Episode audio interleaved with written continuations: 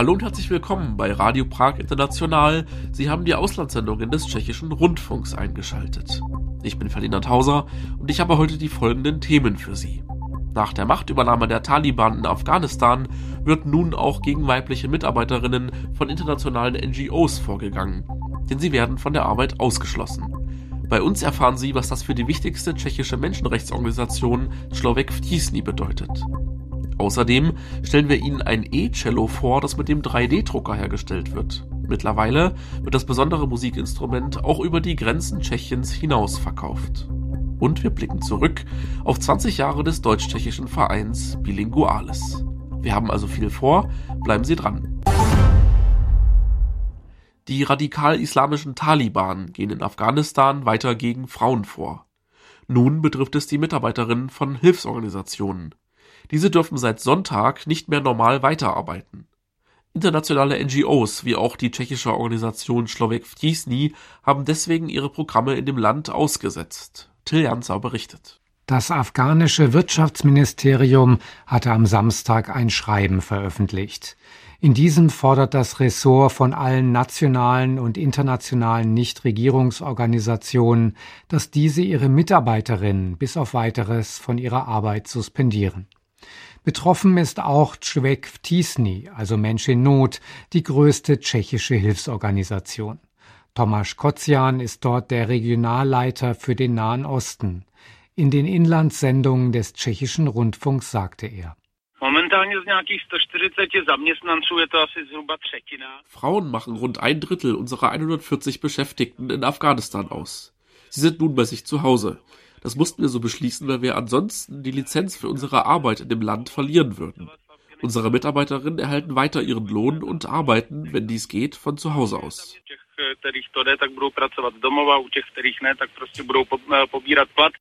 Aus Protest haben sich die ausländischen NGOs aber entschieden, ihre Programme in Afghanistan vorerst zu stoppen. Diese Entscheidung tragen unter anderem auch große Organisationen wie CARE oder Save the Children mit. Bei Človek v Tisni sind damit wichtige Arbeitsbereiche ausgesetzt. Wir haben das Bildungsprogramm für mehr als 5000 Kinder gestoppt, auch das Programm zum Wiederaufbau der Infrastruktur auf dem Lande und jedes zum Wiederaufbau von Häusern für Menschen, die in Regionen zurückkehren, in denen in den vergangenen Jahren Krieg herrschte. Für all sie ist das sicher eine sehr schlechte Nachricht. Begründet haben die Taliban die Suspendierung von Mitarbeiterinnen der NGOs, im Übrigen mit Kleidervorschriften. So sollen ernsthafte Beschwerden eingegangen sein, dass diese Frauen den Hijab nicht getragen hätten, das ist das islamische Kopftuch. In den vergangenen Monaten hat das Regime in Afghanistan seine Ausgrenzung von Frauen immer weiter vorangetrieben. Vor einer Woche verboten ihnen die Taliban den Zugang zur Hochschulbildung. Viele weibliche Angestellte im öffentlichen Dienst sind bereits entlassen worden. Frauen und Mädchen dürfen des Weiteren keine öffentlichen Parks und Gartenanlagen mehr betreten. Die ausländischen NGOs wollen mit dem Stopp ihrer Programme die Herrscher in Kabul zu einem Einlenken bewegen. Naším cílem je jak politický tlak na místní autority, tak i samozřejmě symbolický. Unser Ziel ist sowohl politischer Druck auf die Autoritäten dort, als auch ein symbolischer Akt für die Mitarbeiterinnen und allgemein für Frauen in Afghanistan. Ich kann mir nicht vorstellen, dass wir nur Männer beschäftigen.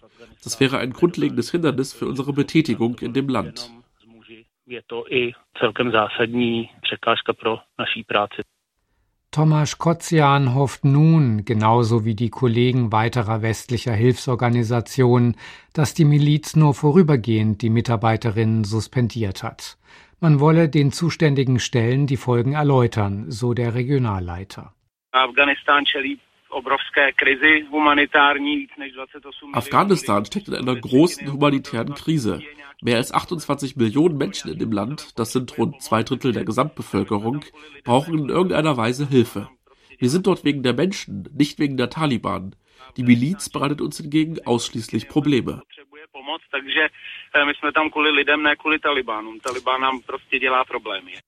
Bereits im August warnte UN-Nothilfekoordinator Martin Griffiths vor einer Hungersnot in Afghanistan. Er rief die internationale Gemeinschaft zur Hilfe auf für die Menschen in dem Land am Hindukusch.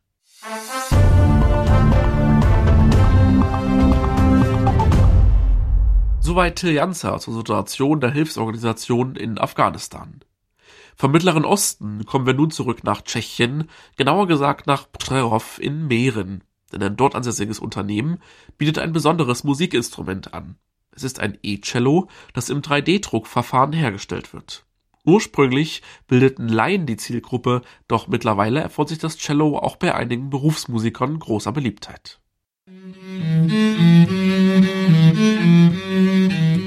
Es klingt wie ein Cello und es ist auch eins, allerdings eine elektronische Variante aus dem 3D-Drucker.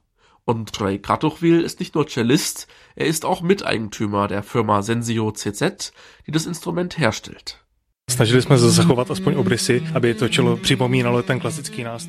Wir haben einige wenige Designelemente eines klassischen Cellos übernommen, aber insgesamt wirkt unser Instrument sehr modern und futuristisch.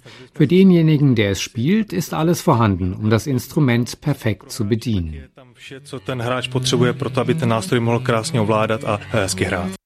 150 Violoncelli hat Sensio CZ in diesem Jahr produziert und in die ganze Welt geliefert, denn die Musikinstrumente erfreuen sich nicht nur auf dem tschechischen Markt einiger Beliebtheit, sondern etwa auch in den USA, Großbritannien, Italien oder Französisch-Polynesien.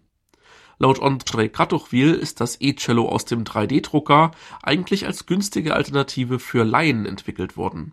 Doch auch Berufsmusiker hätten das Instrument mittlerweile für sich entdeckt.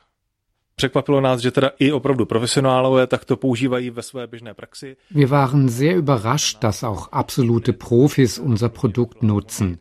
Natürlich treten sie damit nicht in der Philharmonie auf. Das sähe auch sehr komisch aus aber sie spielen darauf etwa bei speziellen Konzerten und schätzen vor allem die kleinen Maße, durch die das Cello leicht ins Auto oder etwa ins Handgepäck im Flugzeug passt.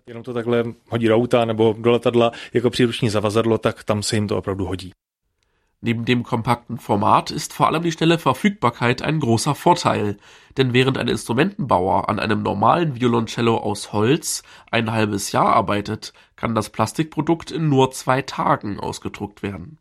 An der Entstehung des Cellos hatte auch die Corona-Pandemie ihren Anteil, denn das Unternehmen Sensio CZ bietet eigentlich IT-Systeme für sogenannte Kunstschulen an. An diese Einrichtungen in ganz Tschechien gehen Kinder und Jugendliche in ihrer Freizeit. Während der Pandemie kam man dann auf die Idee, einen 3D-Drucker anzuschaffen, um als zweites Standbein Visiere anbieten zu können. Doch das Interesse an dieser Art des Gesichtsschutzes ließ schnell wieder nach. Und Ray Kratochwil war damals jedoch nicht nur Miteigentümer von Sensio CZ, er ist auch Musiker und Gründer der Cello-Rockband Arrhythmia.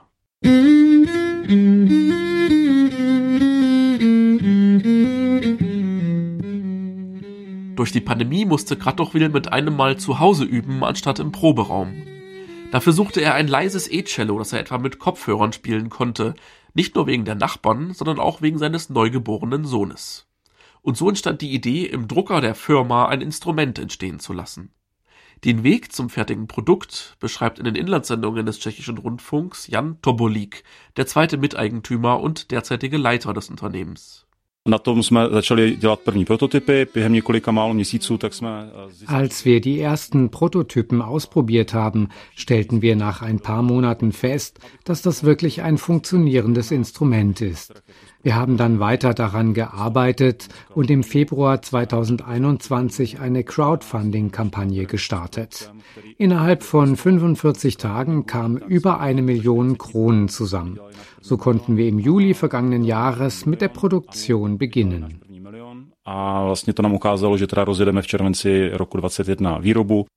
Seitdem wird das Instrument, das unter dem Namen My Cello angeboten wird, ständig weiter optimiert.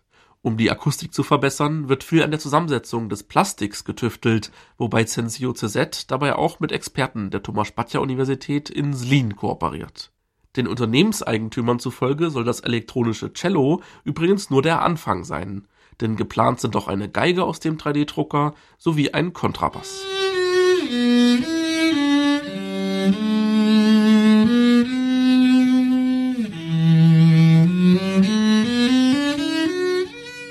Soweit zu dem modernen E-Cello aus Ptrerov.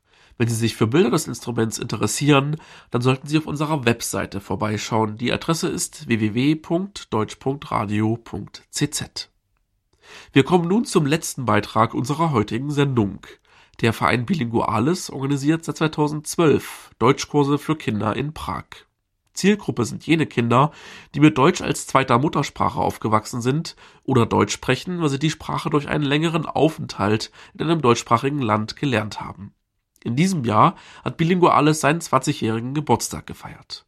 Marketa Kachlikova stellt den Verein vor. Sie hören eine Wiederholung aus unserer Sendereihe Forum Gesellschaft vom Juni dieses Jahres.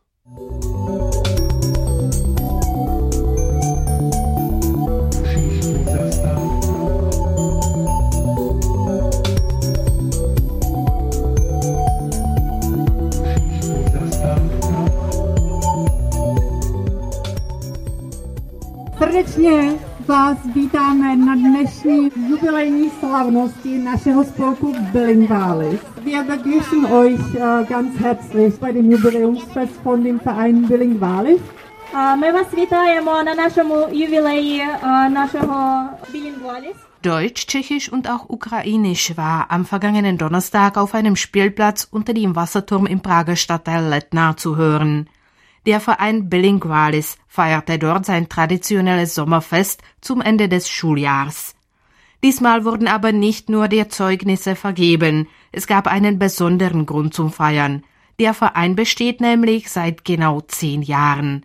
Vera Kirschner ist Mitbegründerin. Wir sind ein Verein, äh, der sich der Förderung der Sprache und Kultur bei den bilingualen Kindern, die mit Deutsch in Tschechien, in Prag aufwachsen, widmet. Wir haben das als Eltern äh, gegründet vor zehn Jahren mit dem Gedanken, dass wir einen Raum schaffen wollen für die Kinder, die einen Elternteil Deutsch haben und weniger Möglichkeiten haben, in Tschechien, in dem äh, tschechischen Milieu eher Deutsch äh, zu verbessern, äh, zu entwickeln. Und gleichzeitig war uns wichtig, dass die Kinder auch die Möglichkeit bekommen, zusammenzukommen. Also Kinder gleiches Alters, dass sie sich gegenseitig austauschen können, dass sie die Sprache der Freunde auch in Deutsch lernen können. Also normalerweise hören sie das nur von den Eltern. Es ist die, die Sprache der Eltern, aber nicht so oft kommen sie einfach in Kontakt Kontakt in Deutsch mit ihren Altersgenossen.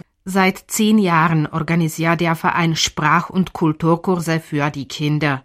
Einmal wöchentlich treffen sich Kinder in verschiedenen Alter, meistens zwischen drei und 14 Jahre, in äh, kleineren Gruppen zusammen. Und wir haben drei muttersprachliche Lehrerinnen, die sie einfach 60 Minuten lang äh, in der Woche begleiten, die auch für sie spielerischerweise die Sprache entwickeln. Die Überwindung von Sprach- und Kulturgrenzen ist seit Beginn ein Ziel des Vereins Bilingualis. Die Jubiläumsfeier wurde aber nicht nur zwei, sondern gleich dreisprachig ausgetragen.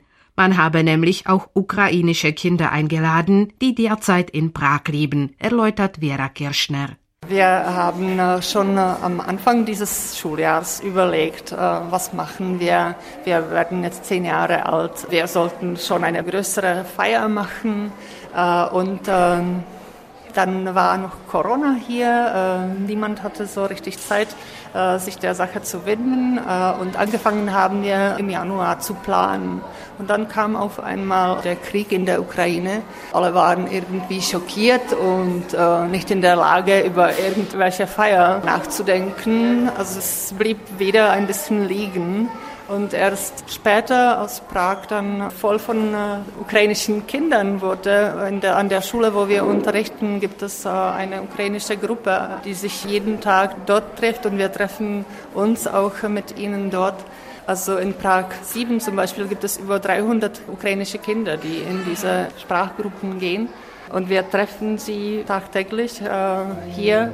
Und dann kam äh, das Gedanke, dass wir das Fest schon machen könnten. Aber Sinn macht es, wenn wir das äh, für die ukrainischen Kinder aufmachen.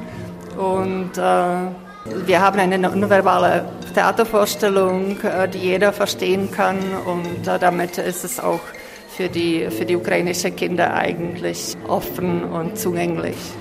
Einige Dutzend Kinder und ihre Eltern waren beim Sommerfest dabei, unter ihnen auch Olga Leuner, mit ihrem Mann und den Kindern wohnt sie im Prager Stadtteil Vinohrady. Mein Mann kommt aus Deutschland und wir haben zwei Kinder.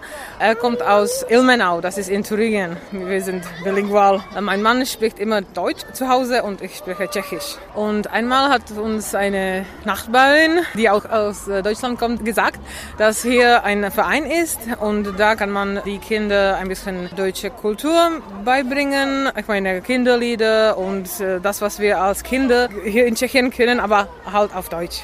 Soweit Olga Leuner. Auch der Sohn hat sich vors Mikrofon gewagt. Ich heiße Max Leuner. Max Leuner? Ja. Ja? Und wie alt bist du? Sieben Jahre alt.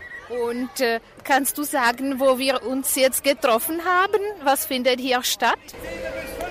Auf einer Bilinguales-Feier. Und was ist Bilinguales?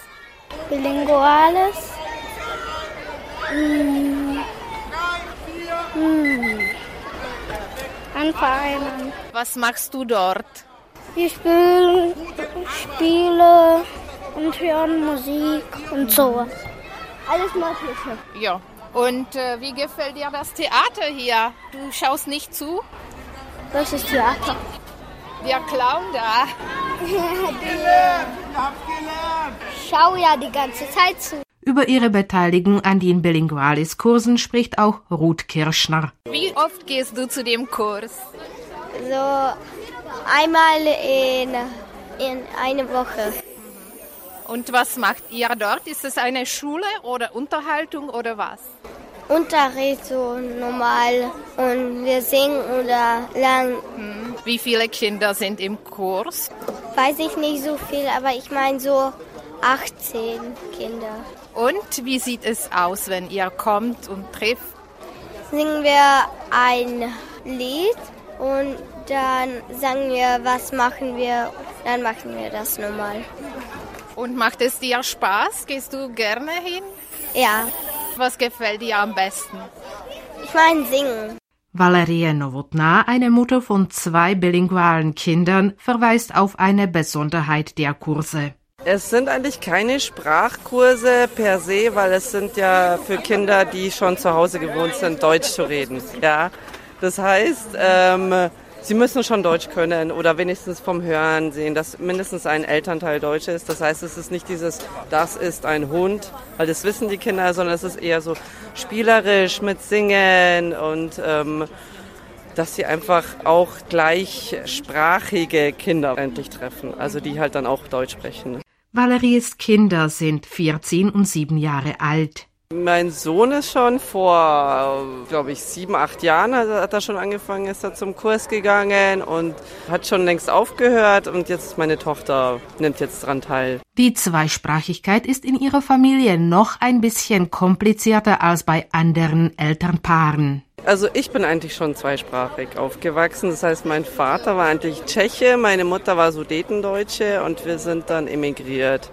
Also nach Deutschland. Ich bin in Deutschland aufgewachsen und bin dann wieder hergekommen na, zum Studium. ja, und jetzt sind meine Kinder auch bilingual, weil sie haben jetzt einen tschechischen Vater. Also es zieht sich schon seit Generationen irgendwie. Machen wir nach, bitte. Arme nach vorne.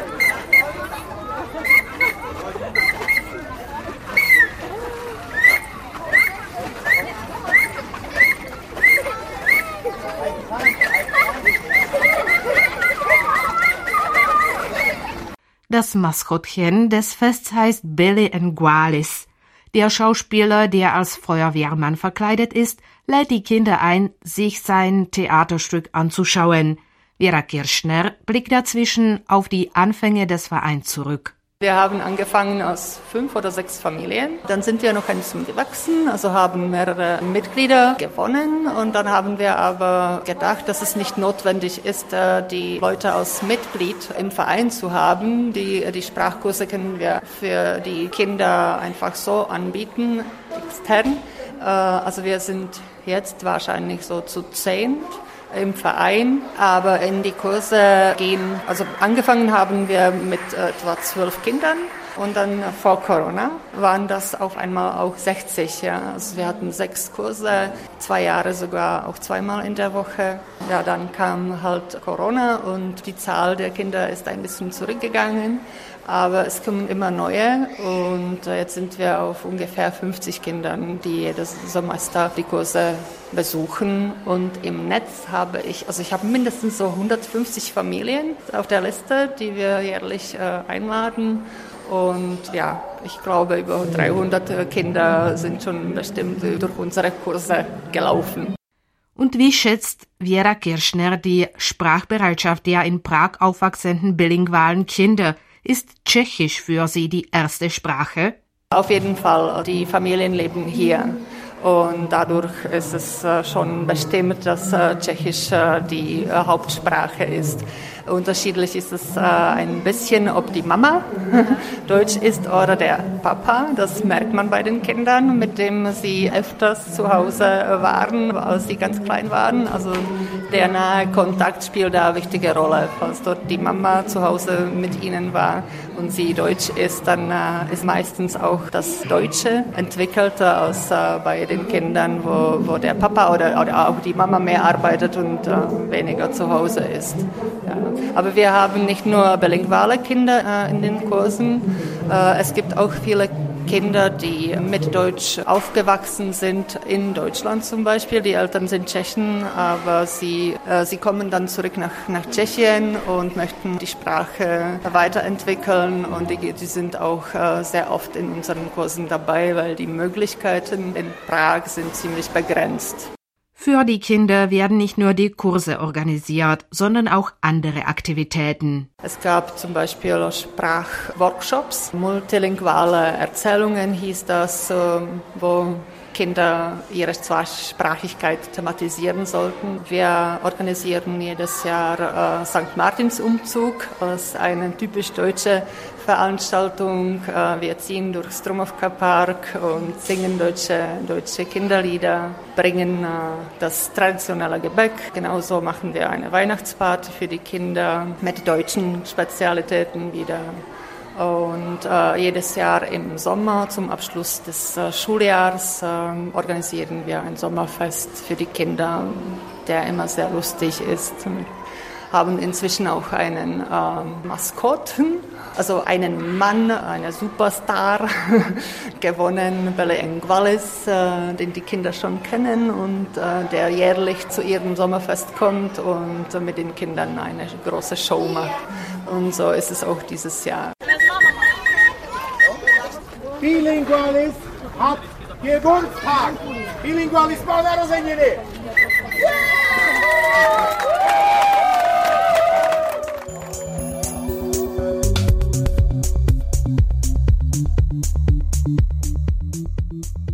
Zum 20. Jubiläum des Vereins Bilingualis haben Sie die Wiederholung eines Beitrages von Marketa Kachlikova gehört.